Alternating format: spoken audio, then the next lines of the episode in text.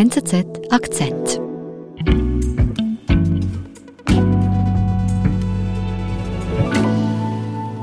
Bei mir im Studio ist Erich Aschwanten von der Inlandredaktion. Hallo. Hallo. Schön bist du da. Was hast du uns für eine Geschichte mitgebracht? Ich berichte euch von einem Besuch auf einem Bauernhof, wo ich einen sehr interessanten Typen kennengelernt habe, der sich auf den Stromausfall vorbereitet. Okay, wie bist du dazu gekommen? Ja, wir haben ja die Corona-Pandemie, die uns jetzt seit mehr als einem Jahr beschäftigt und da werden natürlich auch Katastrophenszenarien wieder aufgewälzt, weil Pandemie ist eine mögliche Katastrophe, aber es gibt ja noch diverse andere, sogar wahrscheinlichere.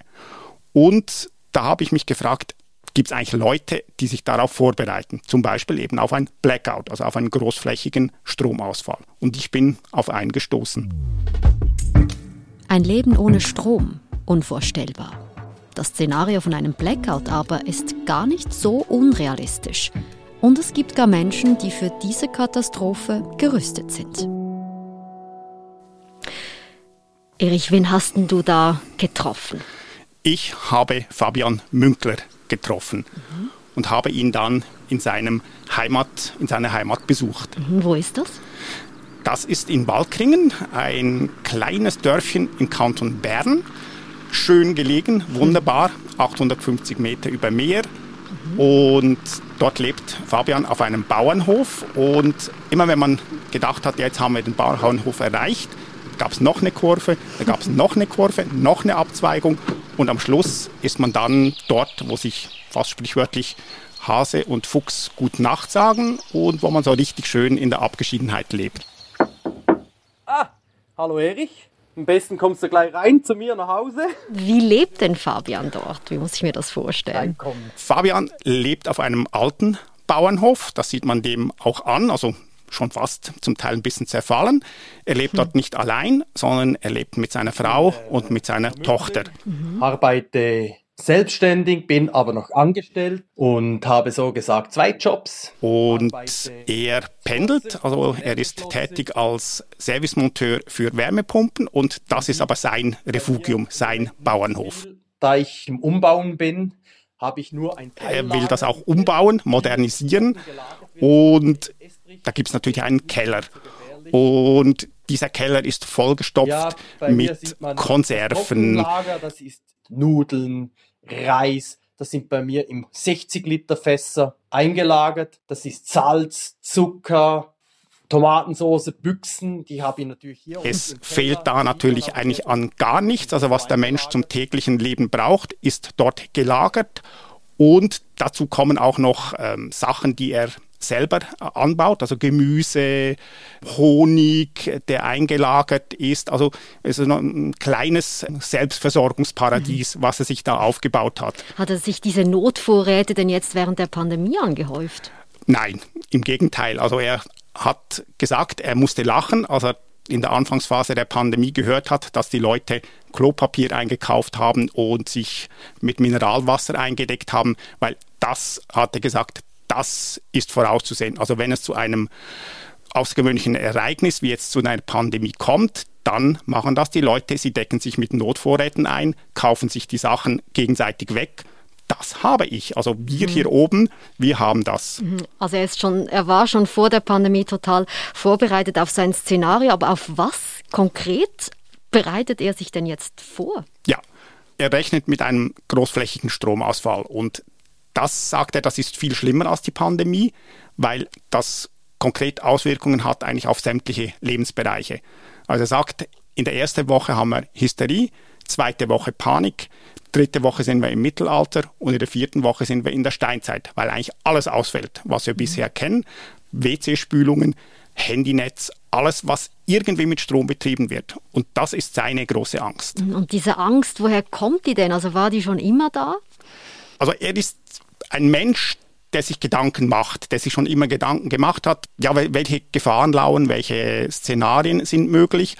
Und für ihn war der Wirbelsturm Katharina in den Südstaaten Amerikas so eine Art Schlüsselerlebnis. Mhm. Das war ja eine, ein Wirbelsturm, der hat Überschwemmungen ausgelöst und die Folge waren großflächige Stromausfälle. Mhm. Und da hat er gesehen, was das für die Bevölkerung für Folgen hatte dass dann überhaupt nichts mehr lief in den betroffenen Städten in den Süden, äh, Südstaaten der mhm. USA. Da war ja auch Panik. Da war Panik. Ähm, und die Menschen haben sich eben gegenseitig, glaube ich, sogar die Köpfe eingeschlagen, mhm. weil es dann um die verbleibenden Ressourcen Kämpfe gab. Und da hatte sich endgültig gesagt, ja, ich muss mich darauf vorbereiten, weil aus meiner Sicht ist das das Szenario, das für die Schweiz am realistischen ist. Für mich ist es halt ein Punkt, da ich halt schwarz sehe so und ich will unabhängig werden und ist ein gutes Gefühl für die Familie. Wir haben die Sicherheit. Jetzt, Erich, klingt das für mich schon alles irgendwie sehr extrem, auch so ein bisschen ähm, ja, ängstlich. Ja. Was hast du für einen Eindruck von ihm? Nein, Fabian ist nicht ängstlich, aber er ist extrem. Mhm. Und dieses mögliche Szenario ist für ihn zu einer fixen Idee, hat man das Gefühl geworden. Und er weiß, was er dagegen machen kann. Und das geht er sehr strukturiert und sehr planmäßig an. Und man sagt jetzt diesen Leuten, die sich auf so etwas vorbereiten, auch Prepper. Also das Prepper, das, das ist ein fixer Begriff? Prepper ist ein fixer Begriff. Also das sind Leute, die sich auf etwas vorbereiten. Mhm. Aus dem Englischen to prepare. Okay. Und da gibt es unterschiedliche Formen von ähm, Preppern. Also es gibt dann ganz Extreme, die sich zum Beispiel einen eigenen Bunker bauen. Dann gibt es aber auch Leute, die zum Beispiel jeden Tag ähm, einen Rucksack mitnehmen, in dem sie die wichtigsten Sachen äh, bei sich tragen, wenn es jetzt zu einem Katastrophenfall kommt.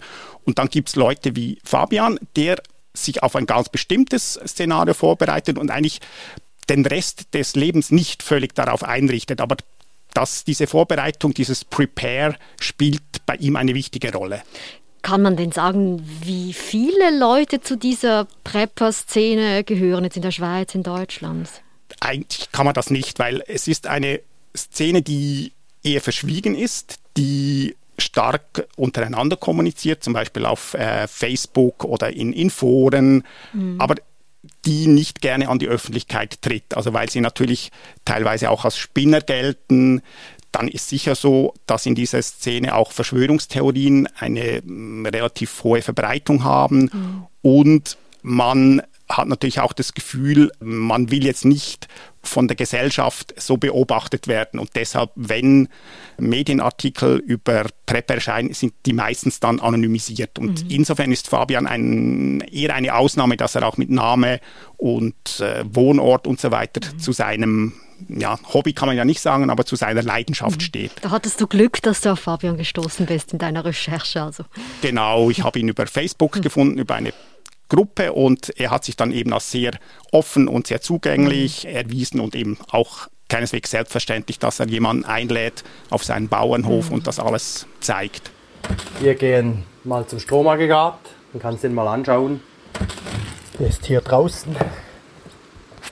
Er hat wirklich das Ziel, autark, unabhängig zu werden von der schweizerischen Stromversorgung. Mhm. Und dafür macht er eigentlich alles. Also er ist technisch versiert.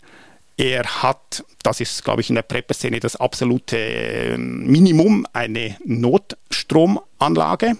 So, Netz umgeschaltet. Man hört, das System läuft. Machen wir einen Test. Wenn der Strom ausfällt, kann er die anwerfen und dann funktioniert, dann produziert dieses Notstromaggregat Strom. Mhm. Mit den 100 Liter kriege ich drei Tage Strom und kann jederzeit nachtanken.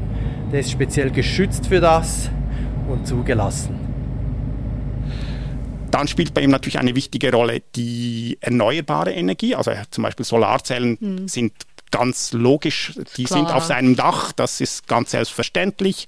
Dann baut er ein kleines Windrad, da mhm. steht jetzt bereits so ein Pfosten vor seinem alten Bauernhof und er hat zum Beispiel eine Anlage, das ist ähnlich wie in äh, zum Beispiel in Krankenhäusern, wenn der Strom ausfällt, automatisch auf Notstrom umgeschaltet wird. Mhm. Also hochtechnisch. Er will oder hat auch Batterien, die den Strom speichern mhm. es ist wirklich sein Ziel, sein Traum, unabhängig zu sein von der schweizerischen Stromversorgung oder in seinem Fall jetzt die BKW, den lokalen Stromversorger. Und wie unabhängig ist er denn jetzt bereits? Also wie viel Strom kann er da selbst auf seinem Bauernhof produzieren? Also er produziert eigentlich den ganz großen Teil des Stroms bereits selber. Also seine Stromrechnung, sagt er, ist im Jahr noch ungefähr 200 Franken. Mhm. Aber er kann noch nicht völlig unabhängig produzieren, weil eben die Speichermöglichkeiten noch nicht so ausgebaut sind. Aber ich denke, im Notfall könnte er wirklich auch ein paar Wochen jetzt nur bezogen auf Strom selber überleben mit seiner Familie. Das ist für mich eine große Leidenschaft, unabhängig zu werden und habe Freude. Das ist eigenproduzierter Strom. Ich bin nicht unbedingt grün, aber wenn was für die Zukunft, dann so. Jetzt Erich, das klingt ja eben schon unglaublich, so diese technische Aufrüstung da in diesem abgeschiedenen Bauernhaus in Bern. Unglaublich intelligent auch, aber jetzt mal ehrlich, wie realistisch ist denn das jetzt tatsächlich, dass es eintrifft, dieses Blackout, ein längerer Stromausfall hier bei uns? Also es ist ein realistisches Szenario, wahrscheinlich das realistischste von den verschiedenen Katastrophenszenarien, die jetzt im Zusammenhang mit der Pandemie immer wieder diskutiert werden.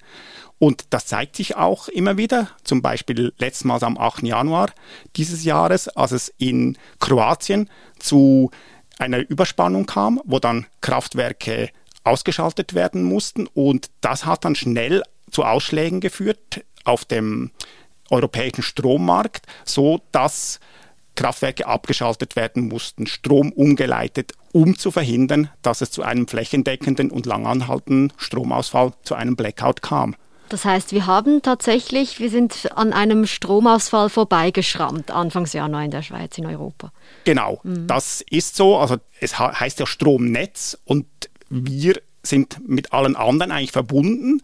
Und das ist ja auch ein politisches Thema, also mhm. Zusammenhang mit dem Rahmenabkommen war ja immer wieder die Rede davon, dass jetzt die Schweiz kein Stromabkommen mit Europa schließen kann. Und das ist natürlich für die Fachleute, wäre das wichtig, oder nicht nur für die Fachleute, sondern für uns alle, ein solches Abkommen zu haben, wo dann entsprechend der Strom umgeleitet äh, würde, wo man auch entsprechende Katastrophenszenarien umsetzen kann. Mhm. Und eben, du hast gesagt, also dieses Szenario ist realistischer als eine Pandemie, in der wir jetzt gerade stecken.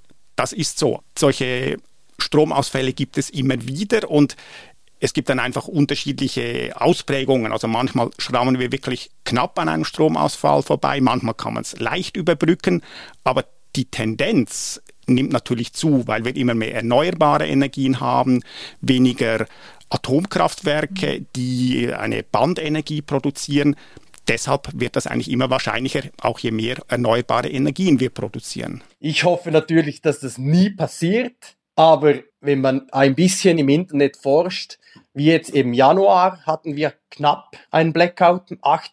Und also so abwägig von Fabian ist es nicht, sich auf das Blackout vorzubereiten. Nein, also mhm. er, er ist auch sehr gut informiert und er war, er sagt das selber so, am 8. Januar live dabei, weil man kann ja diese Entwicklungen auf den Monitoren, auf den entsprechenden Websites der Stromgesellschaften, Netzgesellschaften auch verfolgen. Und er hat es da natürlich akribisch verfolgt und sah sich natürlich bestätigt, aha, ich bin auf dem richtigen Weg, genau das hätte jetzt passieren können und ich wäre dann safe gewesen. Genau wie viel es braucht, dass das Netz komplett ausfällt. Es war recht knapp auf jeden Fall.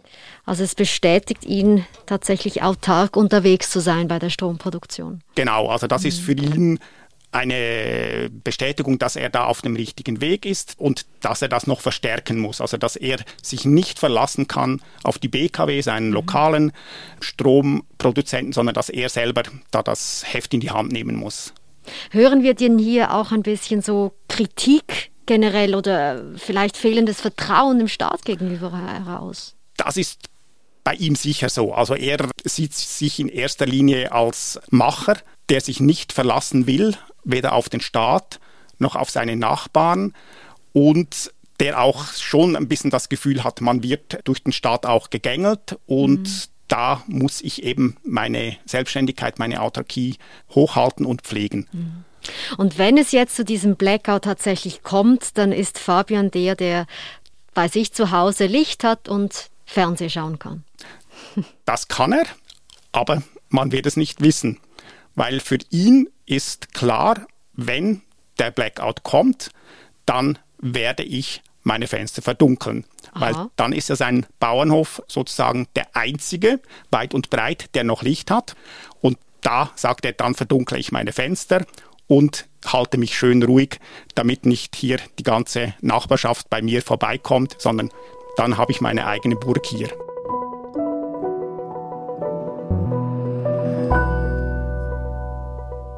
Erich, vielen lieben Dank für deinen Besuch in Bern und jetzt bei uns im Studio. Es war mir ein Vergnügen. Danke. Das war unser Akzent. Produzent unseres Podcasts ist Benedikt Hofer. Ich bin Adin Landert. Bis bald.